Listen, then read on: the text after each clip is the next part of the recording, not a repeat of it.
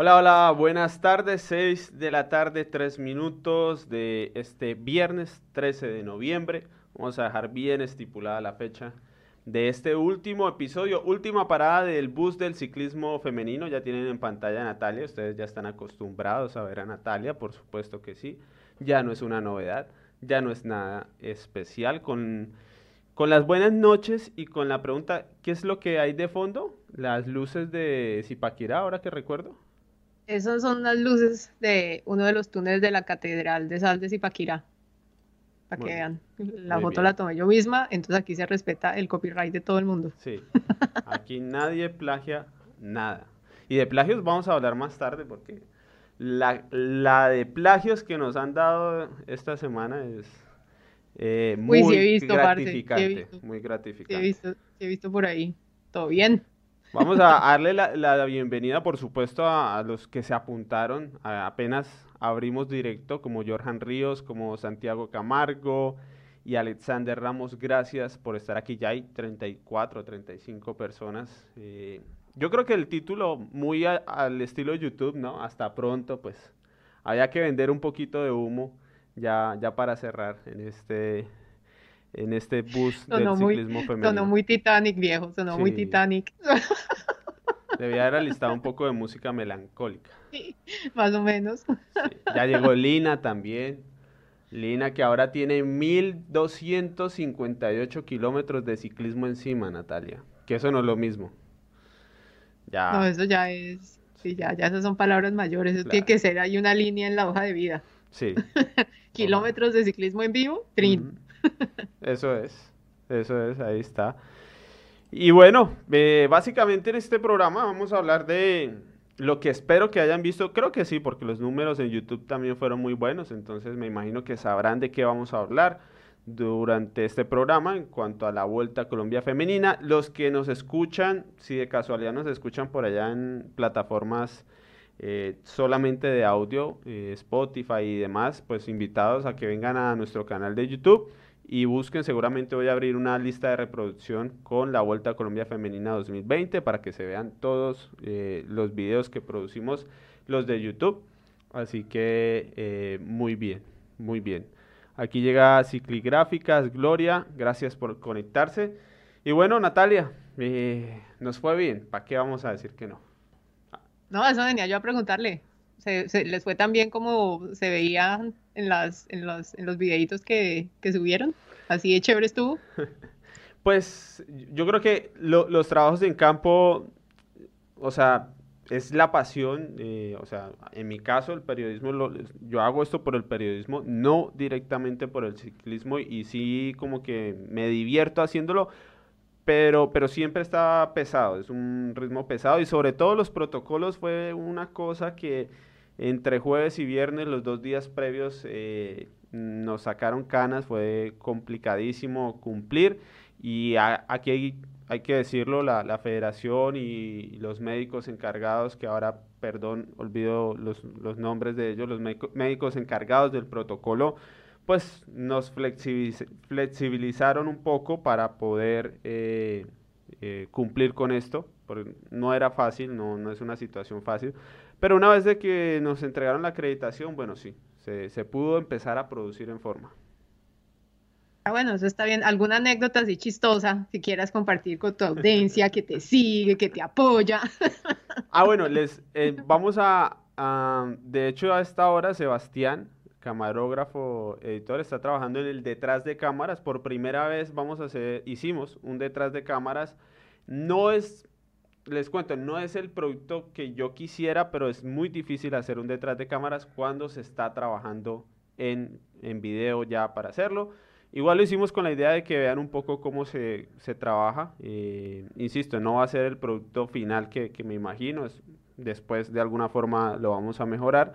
Pero sí, y va a pasar por eh, un canal secundario. Ahí les, les iré contando eh, no sé, en YouTube y en redes sociales, en mi Twitter o aquí en el feed de Ciclismo Colombiano donde uno hace publicaciones, ahí les comparto el enlace, yo creo que saldrá mañana, para que vean un poco de, de, lo que más o menos sucede detrás.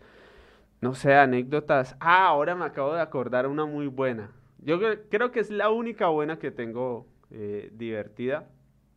Hice un pequeño reportaje que no alcanzó a salir, no sé si lo, lo saque después o simplemente no salga. Eh, y era con los directores de, los equipos. Entonces me acerqué a un director que pues no, no puedo eh, mencionar. Nunca, creo que nunca había tratado con él eh, y efectivamente cuando lo, alcancé, pues como que hacía cara como este man quién es. Y yo, bueno, buenos días, yo soy Eddie Jacome de Ciclismo Colombiano, estoy haciendo una pregunta a los directores. Y le hice la pregunta, entonces, tal cosa. Y me dijo, qué buena pregunta. Muy buena. ¿Quién se la pasó?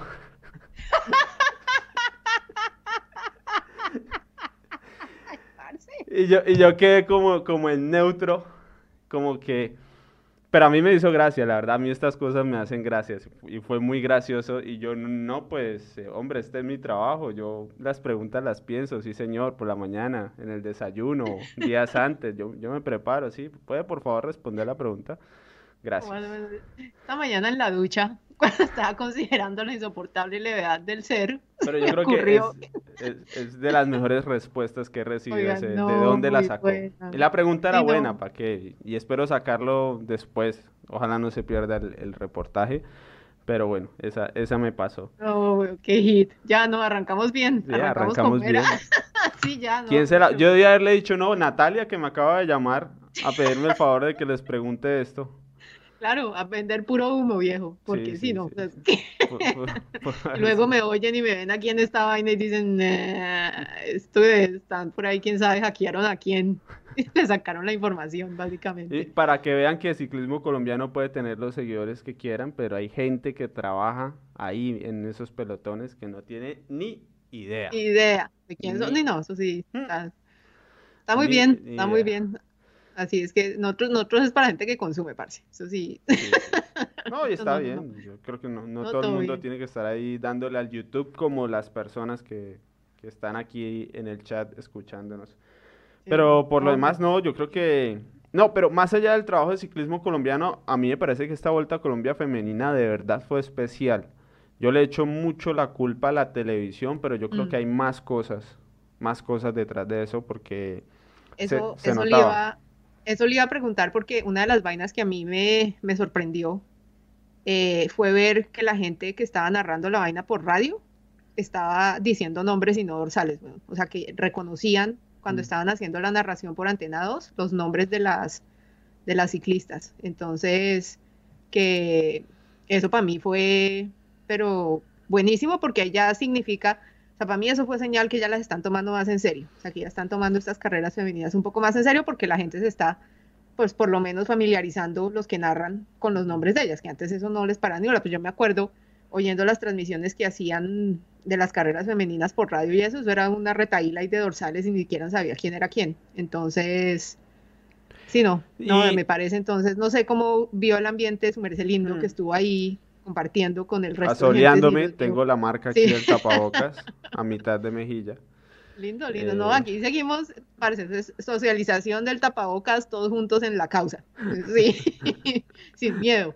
Sí, sí. Bueno, el, el, caso es que iba a decir que incluso yo escuchaba la de RCN con, ah, creo que estaba Héctor Urrego, pero no me acuerdo el narrador, creo que era Ramiro Dueñas, no me acuerdo bien eh, y también me imagino que en Señal Colombia, lo que pasa es que yo no podía ver Señal Colombia porque estaba la hermosa pantalla gigante de RCN en Meta, que eso me parece sensacional. Y, les digo, aquí traigo mucho elogio para la organización y poquitas críticas, la verdad.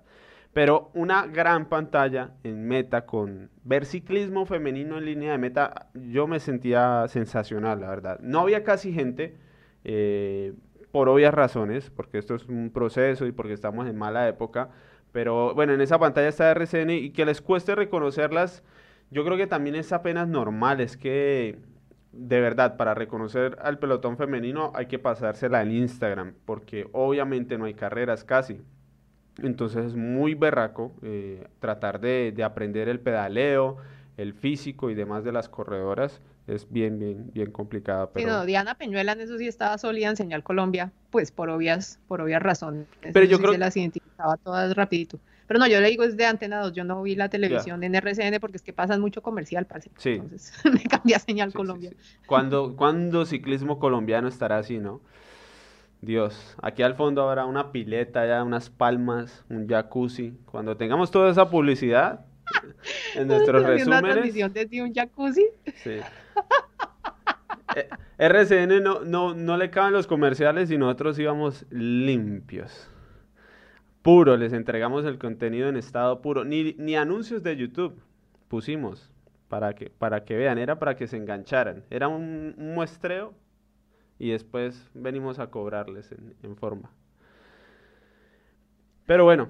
Eh, agárrense, agárrense fuerte. no saben lo que se les viene. Sí, después va a venir la publicidad, no van a creer pues que, que es así nomás. Pero yo creo que, que sí, hablando del cambio, eh, estaba la televisión, estaba la participación, que está bien que hay muchas corredoras que en, condiciones normales no van a estar en una Vuelta a Colombia femenina, ¿sí? Después, si se sigue ampliando, había un grupo de corredoras eh, a, quienes les favoreció el recorrido, que empezaba suave, ¿no? Y quedar fuera del límite en la crono era un poco difícil. Eh, los, los límites estaban 20, 25, 30%. Y hubo algún día, eh, no recuerdo ahora si fue Monguí o demás, que pasé a preguntarle a los comisarios y me dijeron, no, lo ampliamos un poquito para entrar estas 10, 15 corredoras que acaban de llegar. Entonces, seguramente hay una porción de ese pelotón que no está a nivel profesional, pero también es porque no hay puestos de profesionales, o sea, eh, no hay cómo vivir del ciclismo femenino, ¿sí? Entonces también queda muy berraco uno trabajar para ganarse el sustento y aparte entrenar en forma como ya entrenan las, las top de Colombia, ¿no? Ya en Colnago CM, no sé, habrán 15 corredoras o más que están repartidas en la Liga de Antioquia, en la selección colombiana, en el propio Colnago. Había muchas corredoras de, de ese equipo que todas ya es tiempo completo las de Bogotá, que también eran dos equipos y la gran mayoría también ya es porque es un proyecto estructurado, entonces tiempo completo. Y claro, pues dándole a la bicicleta todo el día y en recuperación frente a las que tienen que ir a trabajar y tener una vida normal, pero que se, están apasionadas y sueñan con ser profesionales, pues hay una brecha ahí considerable, ¿no? Sí, no, pero eso sí es, digamos que eso es de trabajo, eso es de trabajo y eso se necesita lo que venimos pidiendo desde hace años y es que les pongan un calendario nacional decente, ¿cierto? Que entonces que ponga y mezcle ese calendario, que mezcle carreras de un día con carreras de varias etapas y demás, y con eso pues se va, se va ayudando a, a construir ese, ese nivel. Entonces, no, me pareció, a mí en serio me pareció, para mí lo clave fue la televisión, que hayan mandado eso, la señal de la televisión, para mí eso fue, y ese es como todo lo que venimos llorando para el ciclismo femenino, no solamente el colombiano, sino a nivel mundial que si no se puede ver, pues es difícil construir afición si uno, si no se la ponen fácil a uno, ¿no? Entonces, que se haya podido ver por dos canales en Colombia, eso para mí fue, fue ganancia. a mí, por ejemplo, eh, para, para adicionar a eso, el hecho de que tuviera televisión me permitía a mí a la hora de, de hacer la lluvia de ideas, bueno, qué trabajo vamos a hacer con el equipo de ciclismo colombiano, me permitía desligarme un poquito de el qué pasó en la carrera en cuanto a lo informativo, me permitía desligarme e irme un poco por las ramas, lo alterno que es oro puro en el ciclismo femenino, como ustedes vieron. Entonces, claro, eso le quita a uno un poquito la responsabilidad. Eh, y además me permitía hacer un análisis y una opinión verdadera de la etapa, ¿no? Porque la pude ver, cuando no se puede ver, pues hay que esperar a ver qué cuentan las ciclistas y de opinión muy poquito o nada, y de análisis muy poquito o nada. Entonces, la televisión ya genera un ecosistema donde yo sé que la gente me escuchaba opinar y analizar la carrera y decía, no, pues a mí no me pareció eso, o a mí me pareció que la ecuatoriana corrió mal, corrió bien, no sé qué. Ya genera toda una cuestión que eh, de verdad cambia, cambia el sistema. Las que pasaban a, no sé, Natalia Franco el último día fue protagonista. todos vimos que Natalia Franco se hizo una gran carrera. Al final llegó cuarta y si uno ve la clasificación, uno dice, pues bueno, llegó cuarta, pero ya no sé más. Hasta ahí llegó cuarta. Entonces, eh, yo creo que la televisión lo, como bien lo decimos, además que ahora no sé qué pasó, no le he preguntado a Félix Sierra, que es el, que anda enterado siempre, qué pasó, pero en RCN le cogieron el tiro. Sí, pero ¿sabe qué? Yo sí le pediría a RCN un poquito menos de dron y un tricito más de moto, porque es que se mandaron, hicieron mucha toma aérea y entonces a veces queda uno, pero pues muestra, no, quisiéramos ver como, como, como caras y demás, pero no, yo, o sea, digamos es difícil, porque esa, mm. eh, eso sí lo puedo contar, porque la imagen de la moto es la más difícil, porque es la que está abajo en tierra y, y demás, entonces esa es la, la más difícil de, de estabilizar y mantener allí. Entonces, por ese lado se entiende un poco. Eh, y le damos la bienvenida aquí a Oscar Moreno y a Laura Lozano, que, quienes se suman al chat, bienvenidos. Laura dice que faltó un poco, que se confundían los de RCN. Sí, Laura, no sé si acaba de, sumarse, pero yo decía que es que nosotros, bueno, estamos un poco más acostumbrados, pero es normal que se equivoquen. O sea, hasta que no tengamos un calendario, más grueso, como lo dice Natalia, pues también es difícil que, la gente aprenda a conocer las corredoras. Sí, en el radio estaban, en los de Antena 2 estaban, estaban mejor con los nombres esta vez. Yo sí vi que por lo menos hicieron el trabajo de aprenderse los, los nombres de los dorsales de las ciclistas claves, porque las que estaban peleando podio, o sea, por lo menos el top, top 10, lo tenían, o sea, veían el número y enseguida decían el, el nombre. Entonces, digamos que en ese hicieron como la tarea. Pues, y esto ya es hasta la última etapa, que yo me imagino que ya después de ver las primeras tres etapas, entonces ya estaban finitos, ya sabían quién, quién era quién, pero sí, eso ya también es de, de trabajo, pero el solo hecho de que hagan eso ya es que las están cogiendo con seriedad, que es que en el pasado, o sea, si a mí me hubieran dicho el año, hace un año que, oiga, va a haber una Vuelta a Colombia femenina que van a transmitir en vivo por televisión en RCN, señal Colombia y desde kilómetro cero por antena 2. Yo más o menos me les muero de la risa en la cara, ¿no? A ver qué, qué viaje estás tomando, bájale a tu dosis, ¿no? O sea, estás muy llevado, pero vea, ¿no? Se puede. Entonces eso lo único que mostraron es que si hay ganas, se puede. Entonces yo quedé muy contenta, muy contenta con eso. No, y, y esto hay que dárselo a, a la federación igual. Bueno, también es que les queda difícil hacer solo hombres y la de mujeres no. Es cierto, les queda difícil hacer esa plantada, pues de, cara y discriminación, pero tampoco como para decir que, no es de, elogiar, porque yo creo que sí. Eh, eso es dinero también, eso es mover transmisión. A ver, en Europa no hay tantas transmisiones porque esto cuesta mucha plata y las organizaciones normalmente no quieren gastar todo ese dinero en las, en las transmisiones. Entonces, no sabemos bien cómo fue el negocio, pero el caso es que eh, esa inversión vale oro. Y yo creo que después de esta las marcas que de pronto estaban dudando, los que van y buscan esas marcas ahora les van a decir, venga, al menos tenemos una carrera con televisión y tal vez tengamos otras pues con mejor cobertura, ¿no? Así que yo creo que como mínimo deben seguir mejorando las cosas. Esto, o sea, no, esto es, es, como algo necesitaba pasar para romper ese ciclo vicioso que tenía al, al, ciclismo femenino tan en la inmunda en Colombia, ¿cierto? Porque era como ese ciclo vicioso de no las ve nadie, nadie sabe qué hacen, mm. es re duro, entonces que la gente, o sea, que consigan patrocinadores, ¿no? Como que les, que entiendan qué es lo que están haciendo y demás. Con esta inversión que hizo el que haya hecho, si fue eh, como un joint venture ahí entre la federación y, y RCN o lo que sea, con eso lo que hicieron fue romper ese ciclo vicioso y esperemos que ahora se arme uno virtuoso, ¿no? Donde ya la gente vea la visibilidad, atraiga como más atención, decidan apoyarles y con todo eso pues se cree ese ecosistema de, sostenibilidad económica que se necesita para que pues las que están las que se dedican al ciclismo puedan vivir del ciclismo, ¿no? Que es lo que, lo que necesitamos. Entonces me pareció muy bueno.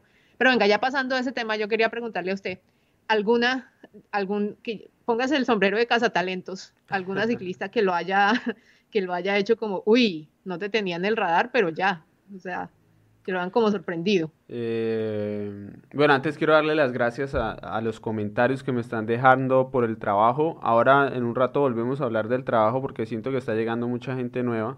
Y bueno, volvemos a hablar un poquito de, de el, cómo se hizo ese trabajo. Tenemos muy claro que, que tuvo un impacto importante. Eh, corredora, ahora voy a hacer memoria, no sé, la verdad que... Eh, o sea, las primeras son todas corredoras. Obviamente la ecuatoriana Miriam Núñez sí sorprende porque les metió la mano durísimo en la crono, o sea, durísimo, durísimo. Y por más que ella traiga un proceso de venir apareciendo en algún mundial, panamericanos, eh, carreras en Centroamérica. O sea, no es una corredora que estaba en Ecuador allá y, y entonces hace un mes la trajeron a que entrenara y corriera. No, es una corredora que viene, viene haciendo su camino, pero de todas formas venir y meterle cuarenta y pico a la mejor colombiana y un minuto y pico a la siguiente mm. y demás, eso fue un golpe durísimo. Y después en la escalada, pues nadie la pudo, bueno, la pudo soltar Natalia Pardo, pero ya Natalia no podía disputar la carrera y, Colmenares la soltaba por pedacitos, pero después la, la recuperaba. Entonces, una corredora tan fuerte, eh, yo creo que eso llama la atención. De las jóvenes, para mí las juveniles es impresionante lo que hacen, ¿no? Eh, como Carolina Vargas de la Vinal, que tuvo un mal día. Y Lina Rojas, una patinadora que eh, no, no Lina Mabel Rojas, la del Tierra de Atletas, que ya conocemos de antes, que es prometedora, sino Lina Rojas, patinadora que estaba en el segundo equipo de Bogotá, que se llamaba IDRD Fundación Jero, si no estoy mal esa corredora me llamó mucho la atención porque me contaron allá que era casi su primera carrera. Entonces, pues ya, llama mucho la atención. Pero lo demás son ciclistas. Jennifer Medellín la conocemos. Tatiana Ducuara, por supuesto que la conocemos. Eh, las que estaban adelante, Valbuena, Natalia Pardo la conocemos. Colmenares es una corredora de mucho tiempo, o sea, de una carrera muy larga. De pronto sorprende el que esté tan fuerte, ¿no? ese pico de forma tan, tan impresionante. Eh, pero es una corredora que ha hecho mucha pista y ha hecho mucha ruta, entonces eh, trae su recorrido y, son corredoras que están en una edad muy buena. Yo de Lorena Colmenares, yo creo que ella se venía sacando una espinita, parce, porque yo la vi una entrevista que le hicieron en un podcast que es como el costurero. Las mil perdones. Esta, si usted me sigue en Twitter, ahí métase a, la, a mi historial y ahí está, porque yo puse esa, esa entrevista se la hicieron hace como dos, tres meses mm. y, uy, no, fue muy duro oírla porque en ese momento ya decía que estaban abandonadas, que ahí en, Boyacá estaban abandonadas, que ella seguía saliendo a hacer sus sesiones de entrenamiento, pero sin saber mucho para qué, ¿no? O sea, ella es como salía a entrenar como por si, ¿no? Como con esa esperanza de que la esperanza es lo último que se pierde y yo salgo a entrenar por si acaso me sale algo, quién sabe qué. Entonces, digamos que yo a ella en esa entrevista pues eso es que se le nota que está en ese punto en donde de para colgarla. sigo con esto? Sí, exacto, o sea, como yo para qué sigo con esto si es que no se ve aquí como como cómo seguir, ¿no? Entonces, digamos que eh. yo creo que ella salió a mostrarles porque tienen que apoyarla, ¿no? Entonces sería sería un poco como no sé si algo extrema, o sea, digamos que haya salido ahí con el mico al hombro, pues como digo yo, a tratar de, de mostrar que, podían entregar o pues mostrarse también para ver si puede moverse un mejor equipo. Bueno, yo no sé. Les cuento. Pero sí, o sea.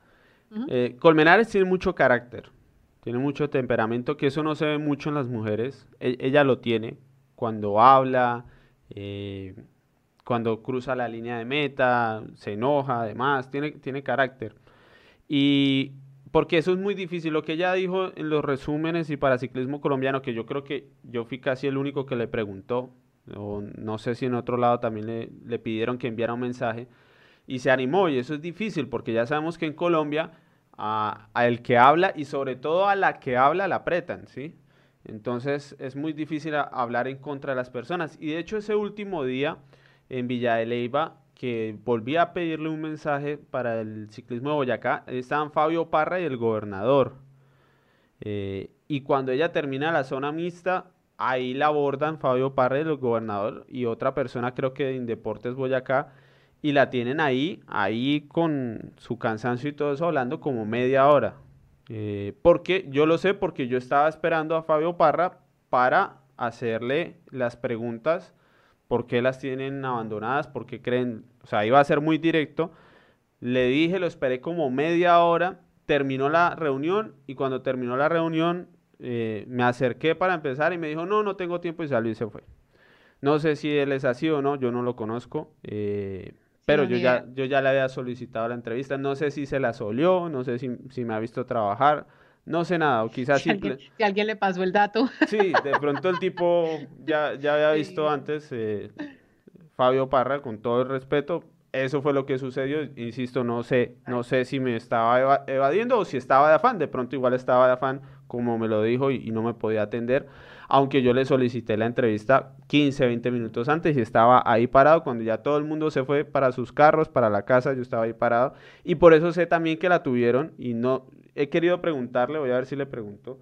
Eh, ¿Qué tanto? Me imagino que le estaban prometiendo, eso es lo que uno se imagina, ¿no? Que las cosas van a cambiar, que, que en Boyacá algo va a mejorar por las promesas que le han hecho es la única razón que Lorena Cormenares no se ha ido de Boyacá. O sea, eso sí es porque yo creo que intentos, o sea, ni siquiera ha intentado, porque ella se le nota ese amor que tiene pues por su, por su tierra. Y ella dice que ella, pues ahí en la misma pregunta cuando, cuando le, le hice la oportunidad de que hablara ahí en el micrófono, pues ella dice, ¿no? Que ella quiere correr en su tierra y por su tierra, pero pues ella ve que eh, otras amigas de ella de la zona pues están yendo a correr con otros equipos fuera y dice pues al final eso por si acá no dan apoyo entonces pues toca toca toca salir no yo a Lorena le admiro es lo que tú estabas diciendo en el sentido de que no tiene pelos en la lengua a veces y, y yo creo que ya en este momento si le van a si van a llegar a decirle a, pues no como a tratar de callarla la manera de callarla es dándole el apoyo que está pidiendo con eso ella ya no tiene derecho a decir nada cierto pero no hay como llegar a asfixiar eso y es que es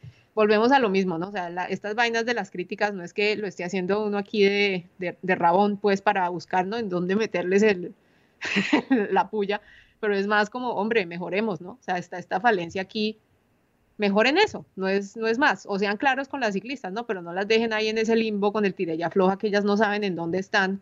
Y es una mamera, porque si le dicen de frente, mire, olvídense de apoyo este, este año porque estamos en la inmunda, no va a pasar, o sea, no les podemos dar absolutamente nada, pues ellas miran a ver cómo se arreglan, ¿no? Pues buscan a ver otras opciones y demás, pero si las dejan ahí en ese limbo ridículo del vamos a prometerles esto y lo otro, y las amarran y no las dejan libres, pues eso sí no. O eso de, correr por eventos, que es lo que pasó aquí, o sea, las buscan, ah, sí, vengan, que a la Vuelta a Colombia sí, tomen todo, como ya bien lo dijo, todo lo que necesitaban, tomen para correr la, la, Vuelta a Colombia y ya, pues así nadie puede vivir. Yo por eso digo, el ciclismo femenino es una doble lucha. Es el, ya los propios retos del ciclismo y después esto. Que es que a quién le cabe en la cabeza que en Boyacá no se tenga un equipo, un equipo de temporada, o sea, donde les firmen un contrato al menos de 10 meses. Un contrato, que tengan un sueldo, que tengan uniformes, material. Un equipo de Boyacá no, no puede ser. O sea, yo sí creo que lo que hace lo que hacen allá Colmenares, Gulumá y esto de aguantar y seguir, aguantar y seguir es impresionante. Yo por eso, por eso es que hacemos lo que hacemos, sinceramente, porque además de que sentimos que, podemos ahí eh, pues aportar mucho. Mm, exacto. Ah, bueno, bien. Entonces, bueno, bien, entonces con ese, con ese sentido de...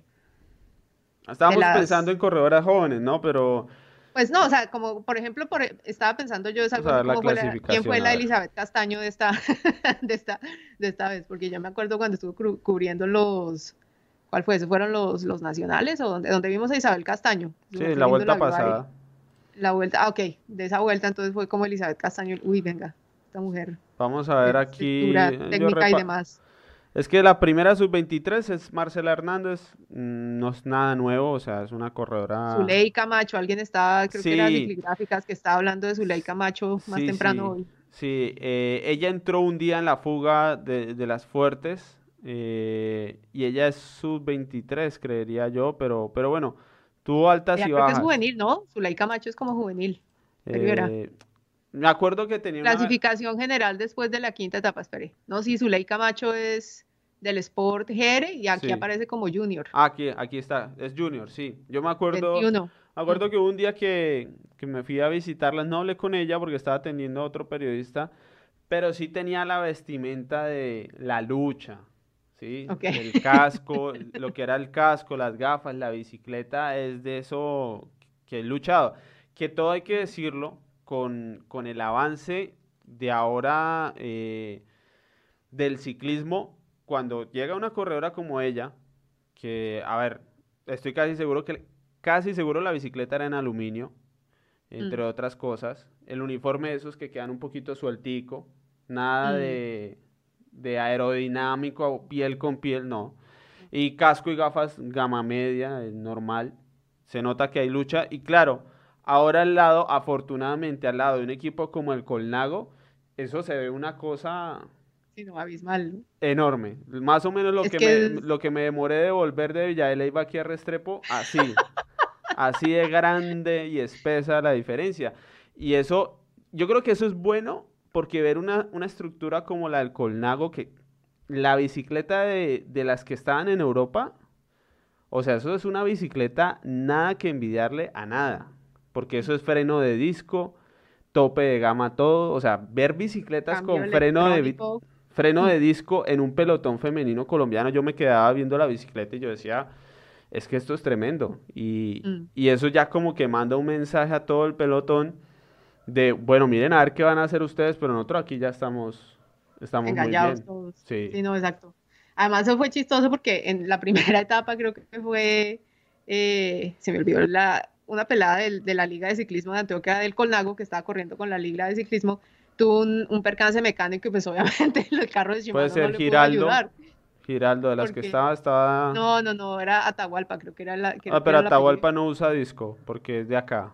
No, no, no, no, no, eh, no, pero, pero el, los, los, componentes sí son campañolos, ¿no? Todas las ah, bicicletas tienen campañolos, no tienen Shimano. No, todos tienen colnago con, con campañolo. Con campañolo. Entonces, claro, pues el, eso, digamos que ya le pone una barrera de atención si usted necesita cambio y en el carro de, del soporte pues viene Shimano y ellas están usando campañolo. Ahí los mandes se bajaron del carro y con las dos ruedas de apenas miran como eh, si no, no podemos ayudarte con tu rueda de atrás porque esta vaina no va a funcionar con lo que, con lo que tú tienes ahí. Entonces ella estaba esperando que llegara el carro del, del, del, Colnago. Entonces, no, eso estuvo, digamos, interesante ver esa brecha porque esa es la misma brecha que a nivel internacional se ve con los equipos top top y los, o sea, los que tienen el, el, la etiqueta de, de, World Tour femenino, los WWT, versus el resto de la, el resto del, de, de, equipos, ¿no? Solamente los que tienen cosa UCI. La, los, eh, el material y demás que usan esos equipos top top mm. es, usted pone eso, el cañón del Chicamocha y luego viene el resto.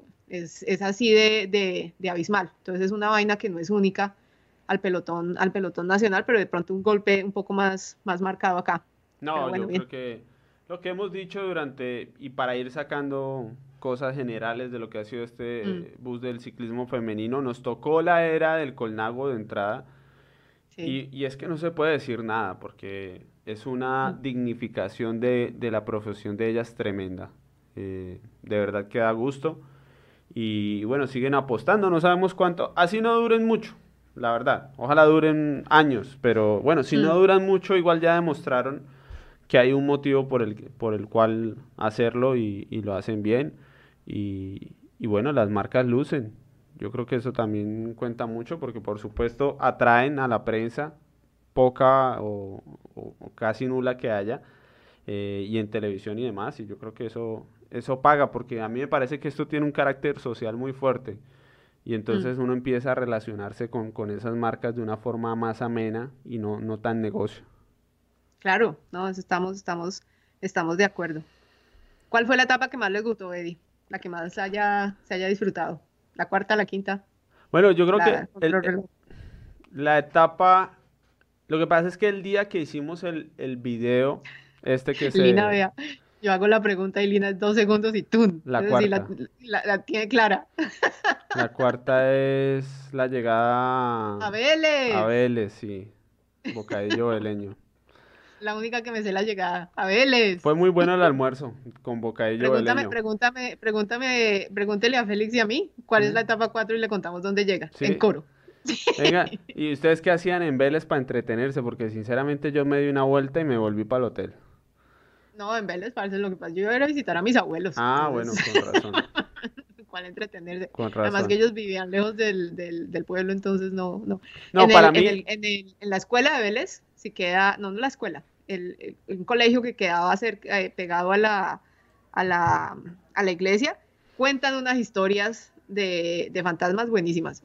O sea, de que ahí asustan. Eso, era lo que, eso es lo único que me acuerdo. de resto no sé qué atracciones hayan. Si de pronto tengan tours así fantasmagóricos, será lo... bueno, yo creo que para mí fue especial la crono y ahí les puedo contar un poco el trasfondo de ese video. Ese video eh, que, que les subí a YouTube. Yo no sé si la mayoría nos sigue en redes sociales y vieron lo que pasó con el video de la crono de el corto de un minuto. Esa cosa se viralizó de una forma jamás imaginada. En, Pirateadas incluidas. No, en Facebook, en nuestra página de Facebook superó el millón de visualizaciones de alcance de personas. O sea, más de un millón de personas vio el ciclismo femenino en su versión real. Y bueno, también en las otras redes causó sensación. Yo creo que es lo más exitoso que hemos producido, hecho a mano por nosotros. Seguramente puede ser. Entonces ese día yo traía la idea desde antes de, de la carrera, un poco los, eh, las, sí, los días previos y de camino, cuando uno va manejando, tiene como más tiempo de seguir consolidando la idea. La idea básicamente era mostrar los valores reales del ciclismo femenino, confrontarlos con lo que es hoy. Todo el que esté en Instagram sabe que las grandes marcas están metiendo toda su plata en mujeres bellas y sexys. ¿sí? Esos son los dos valores que se manejan hoy en los grandes negocios del ciclismo, porque el ciclismo es un negocio enorme en cuanto al consumo y con estas marcas de bicicletas y partes y demás, eso, eso sí es un negocio grandísimo. Y están invirtiendo muchísima plata en influenciadoras y demás. Yo no tengo nada contra las influenciadoras y las personas que aprovechan eh, su oportunidad de vida para hacer dinero, lo que les guste y demás. La tengo toda contra las marcas, que me parece terrible que lo único que quieran venderle a la gente es que las mujeres con la bicicleta solo sirven para verse bien eh, estéticamente y nada más. Entonces mi idea era ir de frente contra ese establecimiento de las redes sociales, sobre todo de Instagram, donde nosotros tenemos 180 mil seguidores. Entonces tenemos, teníamos cómo. Entonces mi idea era ir de frente contra eso y más o menos eh, esperaba cuál era la oportunidad. El primer día era eh, la llegada a Tibasosa, eh, que, que, era más tranquila, ¿no? No era el día para eso. Mm. pero el segundo día la crono, claro, una crono con tanto viento era difícil y una crono que terminaba en un repecho, ¿sí? Entonces eso, ya ahí yo dije, bueno, aquí va a ser el día y bueno, nos pusimos a la tarea de ejecutarlo y como lo, nos pusimos a la tarea de ejecutarlo con, con Sebastián eh, a dos cámaras, yo con la cámara que tengo aquí, con la que me ven, es una Canon M50, se defiende para video, no es tan potente como la de Sebastián, pero se defiende. Entonces vi la llegada de muchas corredoras, me la pasé muy bien porque tenía la tarea de ver la llegada de las corredoras y, vi mucho ciclismo ese día. Uno normalmente no, no, está ahí tanto tiempo, estuve ahí como una hora y media, dos horas con él. Entonces, ese día lo, disfruté mucho y yo creo que la crono pues tiene, tiene eso de, sacar lo mejor de, de cada una, llevarlas al límite.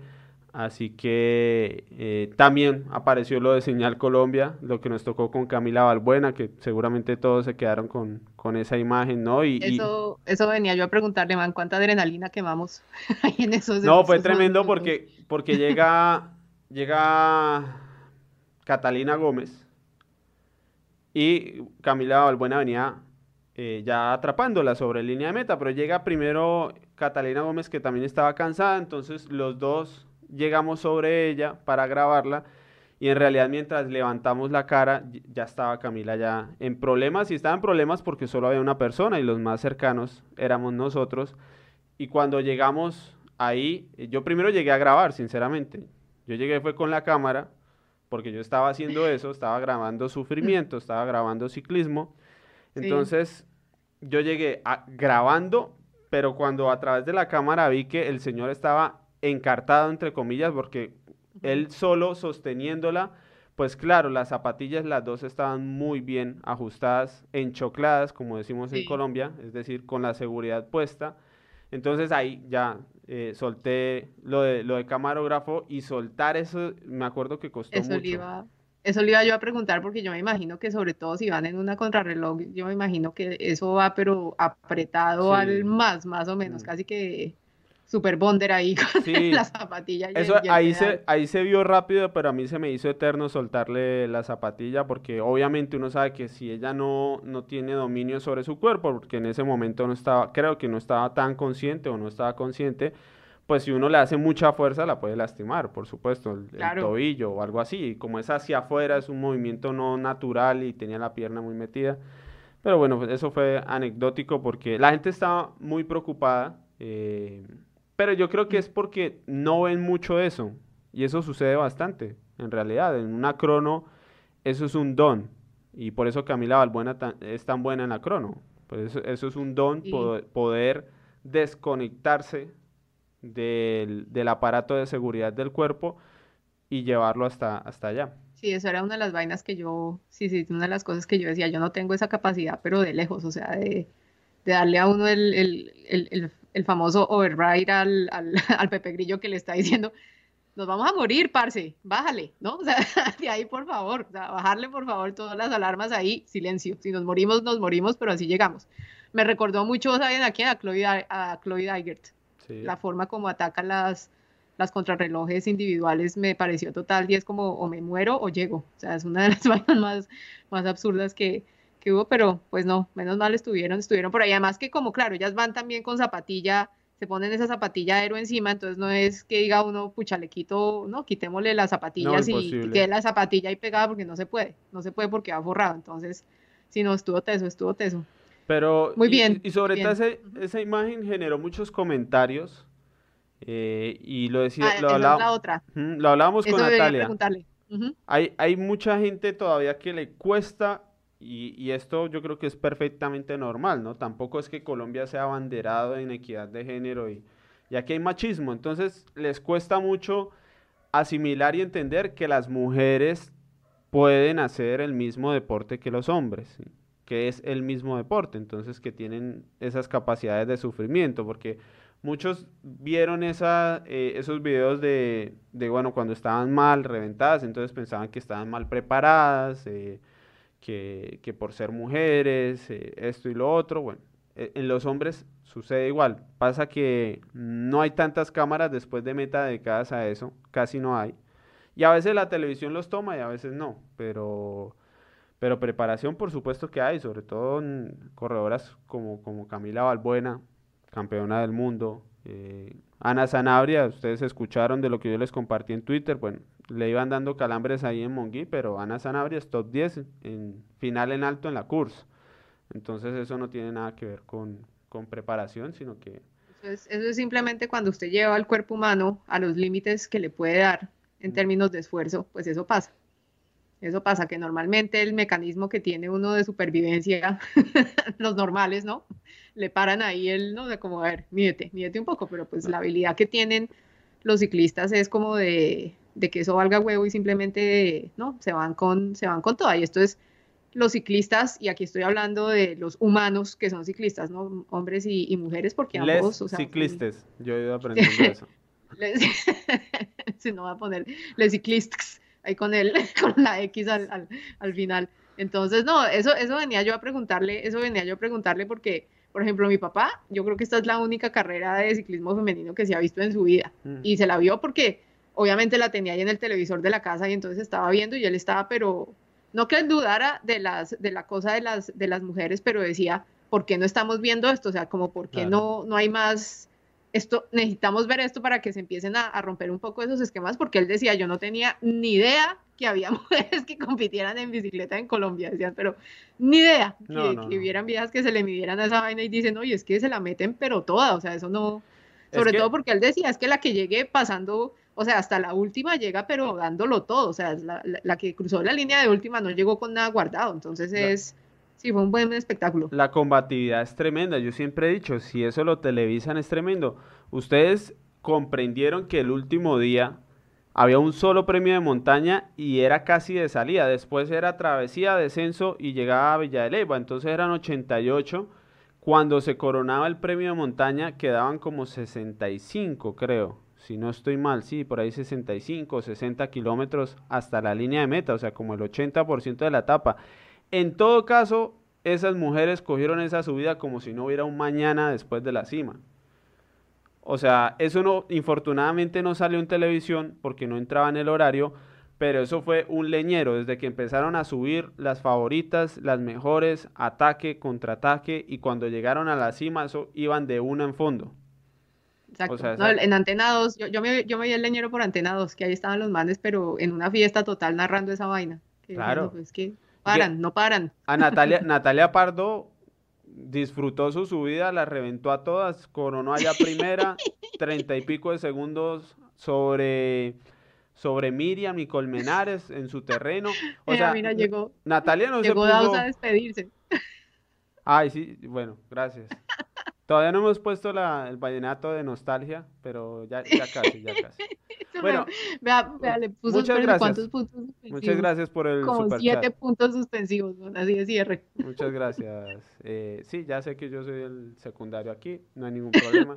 Hace Pero bueno, seguimos con el leñero de Natalia Pardo y reventándolas a todos en la Entonces, primera loma. Lo, lo que yo decía eh, era, me encanta cómo corren de que Natalia, Natalia no es tonta, de hecho Natalia es profesional, ella es psicóloga de universidad, se graduó y demás, eh, que eso además tienen las mujeres, que suelen ser más académicas y educadas, las de este pelotón. Y entonces eh, Natalia sabía que después estaba muy difícil, ¿sí? Era una travesía, ella es escaladora pura, entonces ella sabía eso, pero a ella no le importó, ella estaba en su terreno.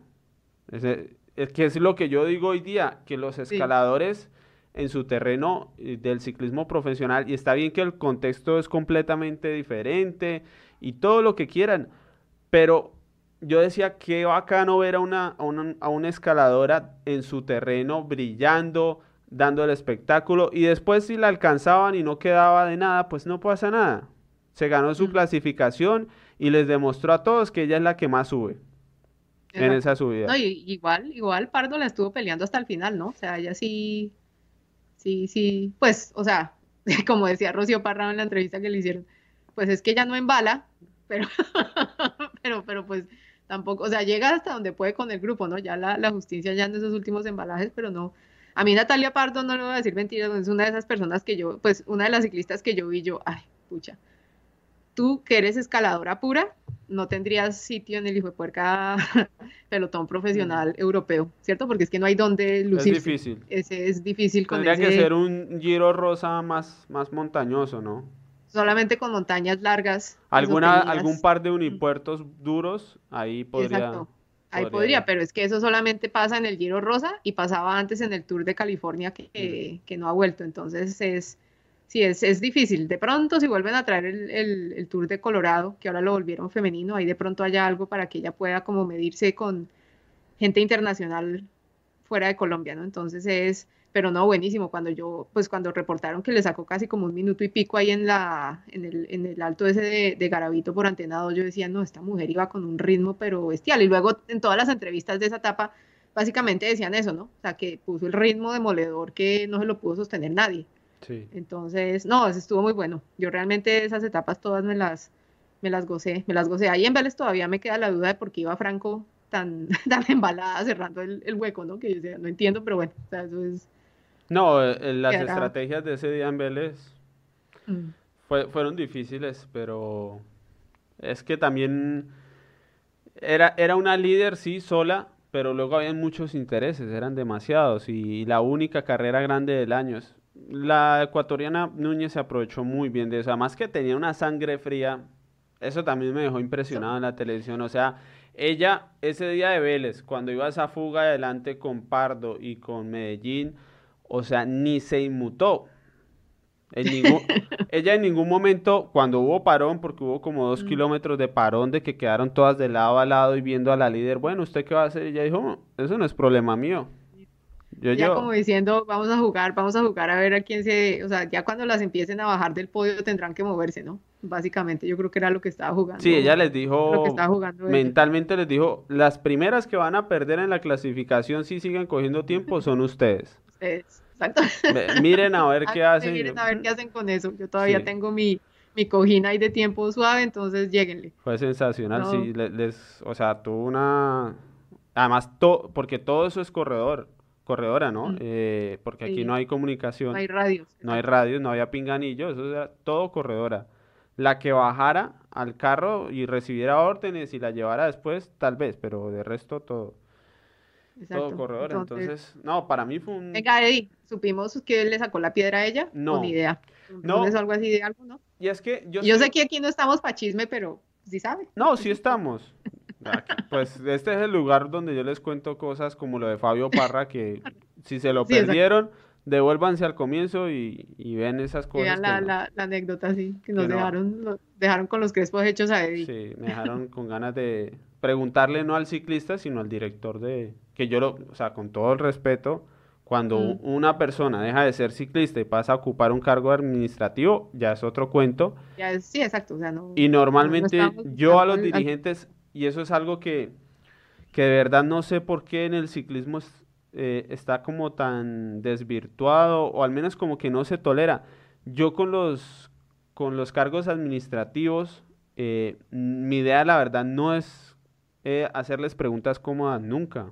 O sea, yo nunca trato de hacerlo sentir bien conmigo en el sentido de que este, este periodista viene a felicitarme en vivo, al aire. No, yo la verdad a los dirigentes trato de, hacerles las preguntas difíciles, porque ellos son los que, que hacen muchas cosas mal, normalmente. que uno pensaría que para eso están los periodistas, ¿no? O sea, eso es lo que se ve en general. Yo siento que yo estoy para eso. Están ahí para hacer la, la pregunta, sí, exacto, o sea, la, la, pregunta difícil para mirar, pues, y las, a ver cómo lo que nadie más puede preguntarles, pues. O sea, Exacto. No puede pretender uno que los ciclistas vayan y pregunten y eso, entonces, pues sí. Y yo Pero eso sabe que no se ve tanto en nuestro periodismo que cubre ciclismo, eso es... Y por eso, yo tengo mala fama, sinceramente. Sí.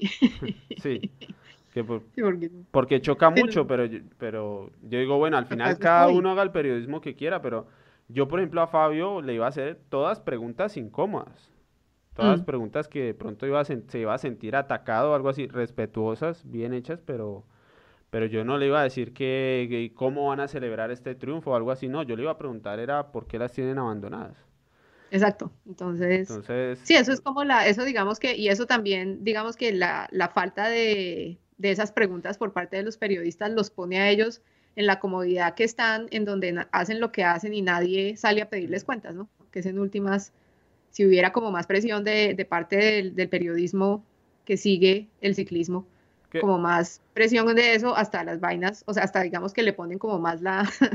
Por ejemplo, con, con, el, con el presidente de la federación, que creo que es la primera vez que, que yo hablaba con él, en la, en la entrevista, primero le dije, bueno, como qué balance hace, una entrada, pero la, la segunda ya fue, bueno, ¿por qué la carrera no fue UCI? Esa ya fue la segunda, ¿sí? En vez de preguntarle cómo hizo para traer la televisión o cosas así bonitas, mi idea era saber por qué no fue UCI. Entonces me dijo, no, eh, viajar era muy complicado, cumplir con esos requisitos de los equipos, cinco e-, equipos internacionales eh, no era posible, eran muchos costos tanto para ellos como para nosotros, tan, tan, tan. Y me dijo al final, pero los equipos ya estaban. Y yo le dije, ¿cuáles equipos eran? acto seguido. Entonces me dijo la selección de Ecuador, de Venezuela, de Argentina, dos equipos de Estados Unidos que no recordó el nombre él y un equipo de, Europa. Según sus declaraciones, ellos ya tenían todo eso charlado y, por todas las restricciones, bueno, no se pudo y que el otro año vuelve normal al calendario UCI la, la carrera está bien, está bien, está bien. Sí, no, yo, este, como ya dijimos en esta edición, la verdad hay muy poco que decir porque cumplieron, pues, con, las cosas. Ya sabemos que los recorridos están muy cortos, hay que esperar el otro año. Yo no, yo no considero que, el, que Colombia esté para tener ciento y muchos kilómetros. Siento que deben estar para 100, 90, 110, por ahí. Más o menos como la edición pasada, a mí me parece que está ahí porque Igual aquí todavía falta mucho trabajo y hay muy pocas, como ya, ya decimos, con la posibilidad de ir a hacer sus entrenamientos completos y luego venir y recuperarse. Y también meterles 130, 140, a mí se me hace un poco difícil, rompedor con la realidad de, de Colombia. Bueno, sí, pero es que para allá nos toca irnos en algún momento, ¿no? no, pues es que tenemos que salir de esto de los 50 kilómetros a Tibasosa, ¿no? Primero toca salir de ahí porque ese día sí, ese día yo en el carro iba a toda porque yo dije, me van a alcanzar. Voy a llegar y no va a alcanzar ni a tomarme un juguito, nada, cuando llegue. Básicamente, como vieron ahí en antenas, porque salieron fue arriadas.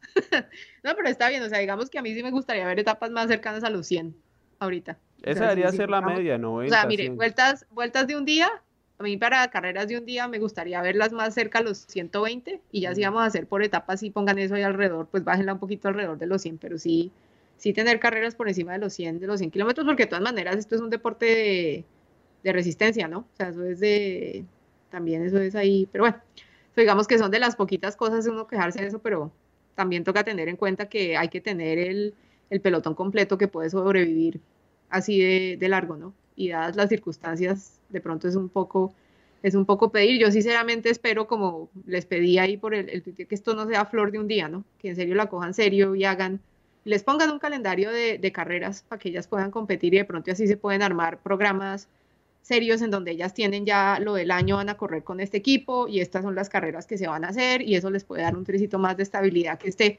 Esperen a ver antes de la carrera que las llamen como con dos, dos semanas de anticipación y, y, las manden, ¿no? Que eso fue lo, lo que pasó para muchas con esta, con esta vuelta, con esta vuelta femenina. Yo siento que el problema es que depende de cada organizador.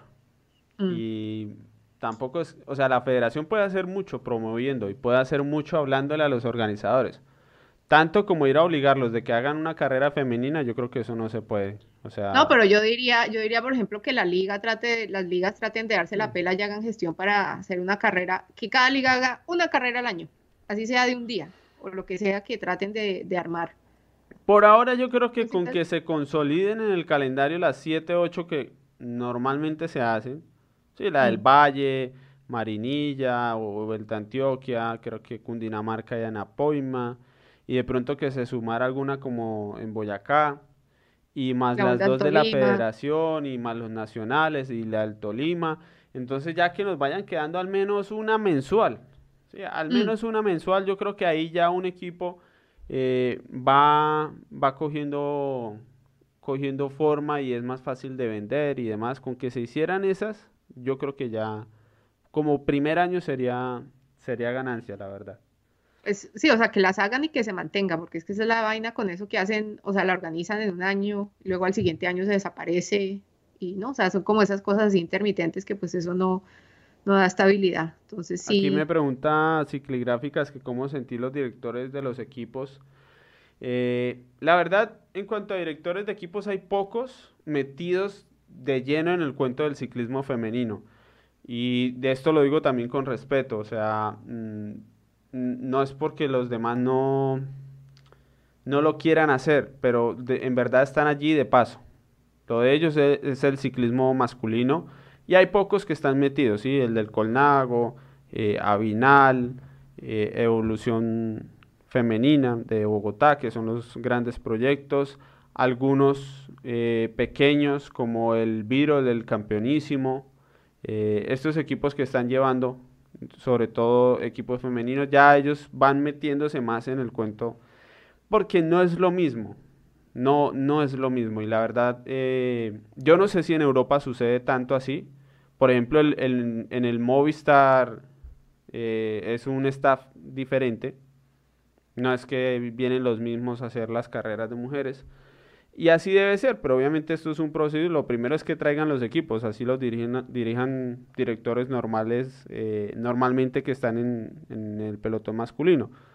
Pero, pero ya se va formando un grupo de, especializados y, yo creo que eso es muy, muy bueno.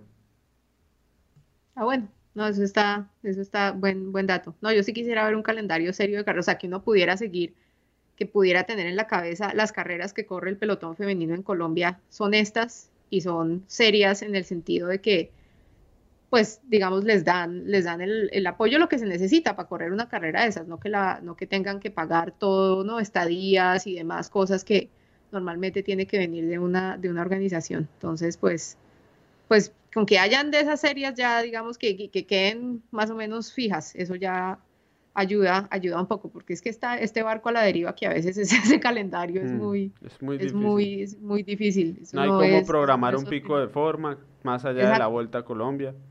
Exacto, porque se vuelven que es que casi todo el año es, ellas esperan es todo el año con el único objetivo y es ir a la vuelta a Colombia y ya, pues que sí, obviamente se tiene que ser el objetivo grande, pero pues es, es importante que haya otras carreras más, pues antes de llegar a ese, a ese gran, a ese gran objetivo y ya.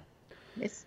Y bueno, pues eh, para comentarles, porque aquí alguien me preguntaba que ahora qué sigue de parte de nosotros, eh, les digo, la verdad los números fue algo muy motivador. Yo pensé que esto iba a demorarse más en tener buenos números. Los resúmenes en YouTube fueron como de vuelta a España de este año. Entonces se nota que la gente, bueno, se anotó a verlo. ¿Y para qué nos sirve que, ustedes hayan consumido eh, en buena medida los contenidos? Pues nos sirven para poder ir ahorita, que tengo tiempo, eh, y que ahora tenemos a, Lina y a Félix encargándose de la Vuelta a Colombia eh, y de todo esto que sigue, la masculina, pues sirve para ir a tratar de encontrar una marca que nos paute la cobertura de toda la temporada. O sea, mm. la idea aquí es ir con, con, camarógrafo, Sebastián Claros en lo posible, a todas las carreras femeninas y que ustedes de verdad generen un vínculo, las aprendan a conocer, de verlas todo el año, cosa que cuando volvamos a la Vuelta a Colombia femenina ustedes no digan, ay, cuál era la, la que subía harto, cuál era la que le rendía, esta qué era lo que hacía, en qué equipo era que estaba, no, que se genere un vínculo con el ciclismo femenino, carrera tras carrera, con contenidos de calidad, hasta que lleguemos a la vuelta, eh, al final, al cierre grande de la temporada. Es difícil, pero bueno, lo voy a intentar mucho en, este final de año. Eso sirve también para que uno las pueda seguir, ¿no? Y entonces cuando llegue la pregunta corchadora de Eddie, Natalia, ¿cuál es su favorita? Yo no agache la cabeza y diga, no sé. no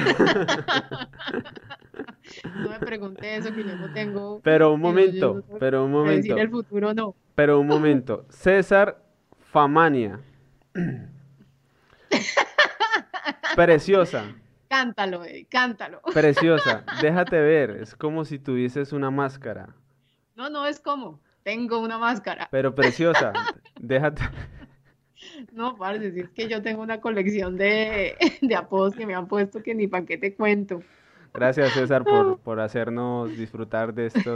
Una de las últimas risas, las risas fueron fundamentales en el bus del ciclismo femenino. Sí, no, Entonces, gracias por generarnos esto, un poco de, de risas aquí este para... este, es el, este es de ese tres. Oh, aquí está diciendo que es un tango. ¿Sí? Que es un tango. Vea pues. Ah, bueno, está bien. Mejor todavía.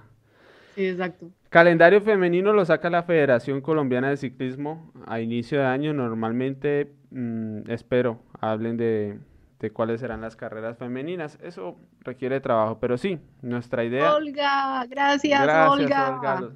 de los, Venga, ¿y sabe qué, qué, pienso? Ya de los últimos pensamientos prometido, que fue, tuvo tanta acogida que puedo creer incluso que con, con pague por ver, tal vez se pueda conseguir. Ahora lo... ¿En serio? Sí, yo, creo... La verdad, en, en cuando hicimos el posteo de califiquen nuestro trabajo, que siempre lo hacemos en las mm. redes sociales, tuvimos como 400 comentarios escritos de gente diciendo, me gustó el trabajo. Cuando mm. se ven esos números, sí puedo creer que se puede utilizar, que se puede utilizar el, el, el pague por ver. Entonces, ¿qué pasa? Que es costoso. ¿Sí? Eh, yo no sé ustedes cómo se lo imaginan. Bueno, en el detrás de cámaras que ya me está escribiendo aquí Sebastián que va bien, que está quedando decente.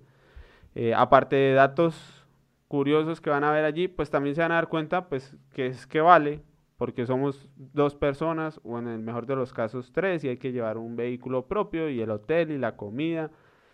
Y eso no van a creer ahora que comen cualquier cosa, ¿no? Eso ya es gente no son todo terreno como Eddie, ¿no? No, no, no. le dan una manzana y un tarro de agua y ya con eso vive el día. A quedarse en moteles como Laura Lozano cuando estaba empezando tampoco, no, no, no, no se puede.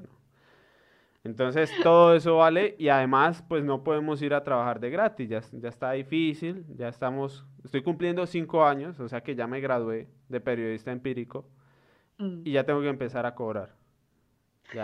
Aquí dicen que al gato también tienen que darle comida porque no pueden ir a ponerlo a cazar.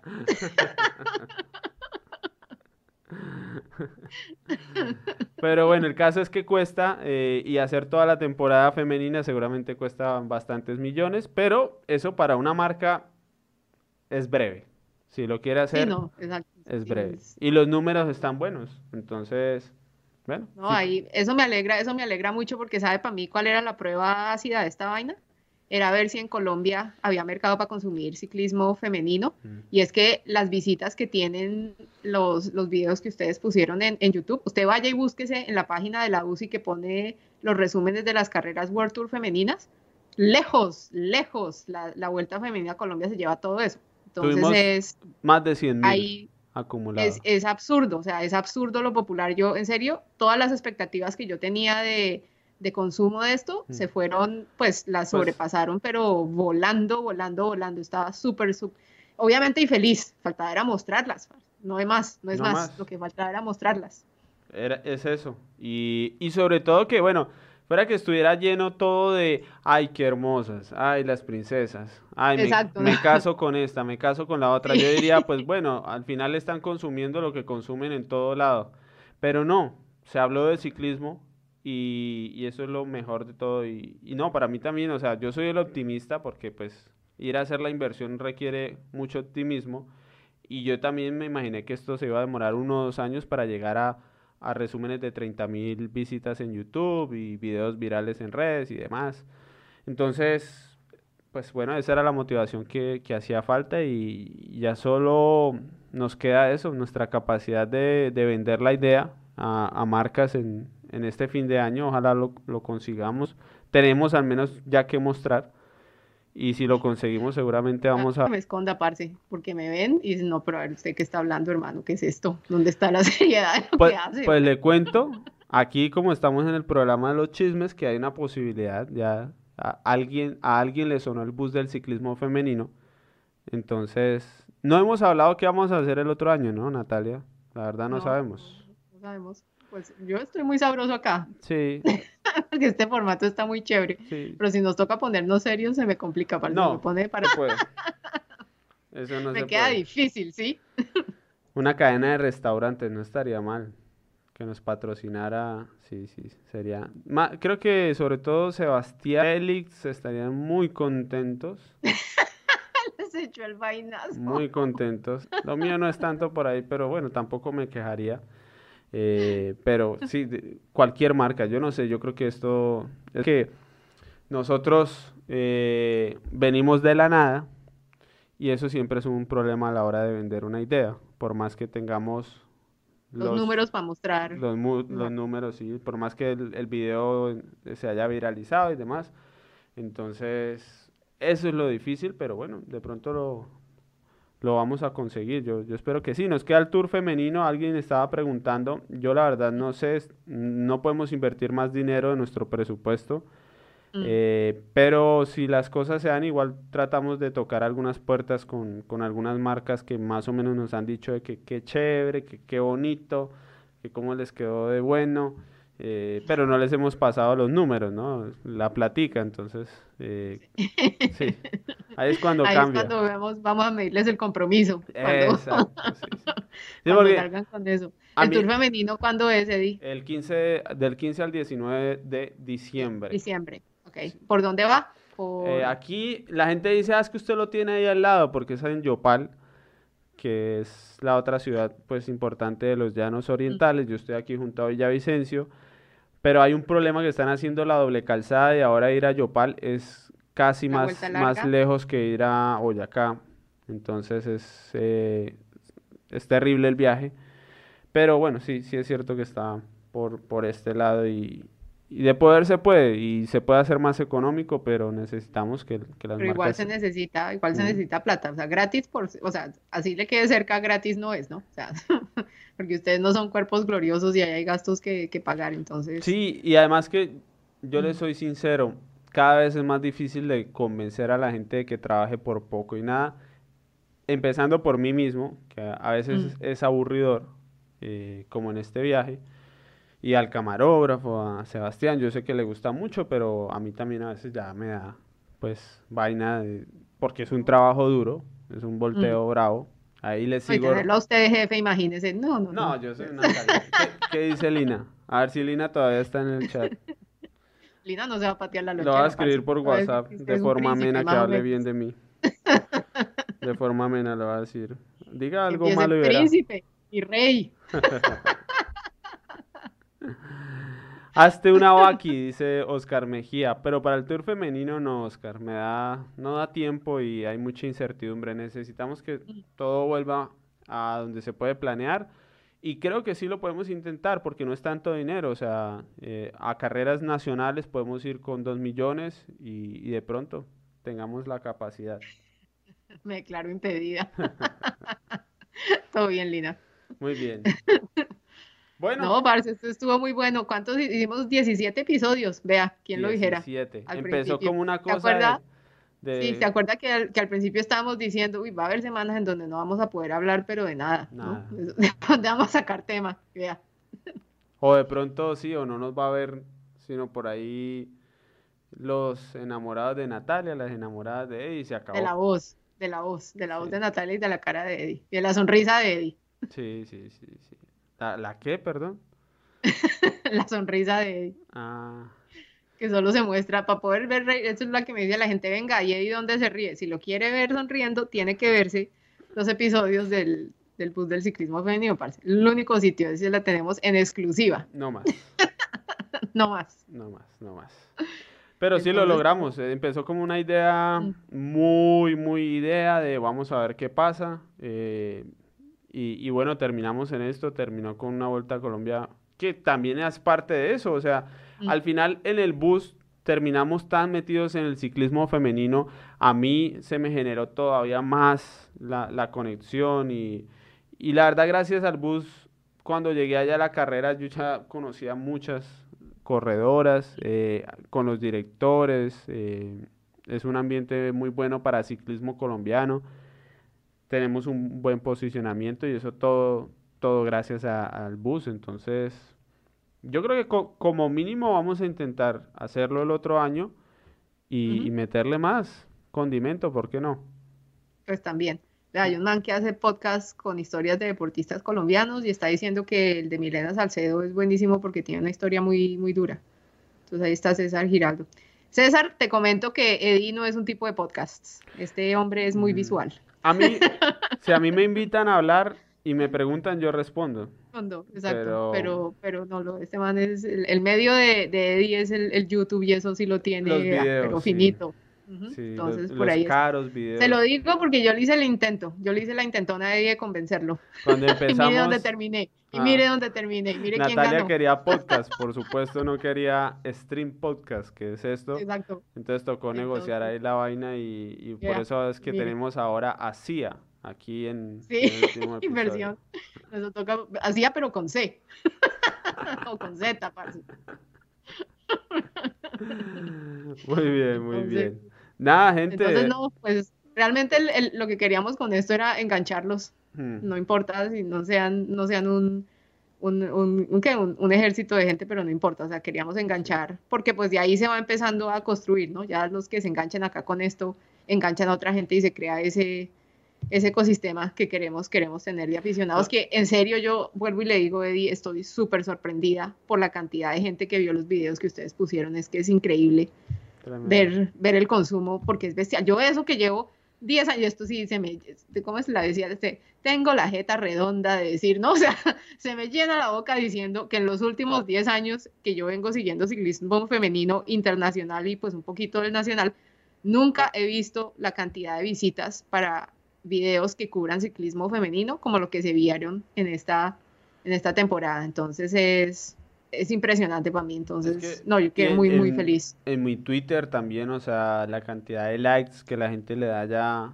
a cómo interactúa con contenido de ciclismo femenino, eso ya está ya mundial y es lo que les digo, infortunadamente a nosotros la, la capacidad de capitalizar eso en, en negocios que nos, nos trajeran a nosotros herramientas, porque yo sí les digo, yo tengo mil ideas que tampoco requieren una fortuna, pero requieren presupuestos que, todavía no logramos. Y, esas ideas pues seguramente harían que todo fuera todavía más grande. Es eso, si se nos da, porque los números están, lo más difícil es conseguir los números, ya después eh, capitalizar es otra cosa, pero como bien lo dice Natalia, cuando lo hace la UCI o cuando lo hacen en Europa, es que conseguir números es difícil es, es, duro.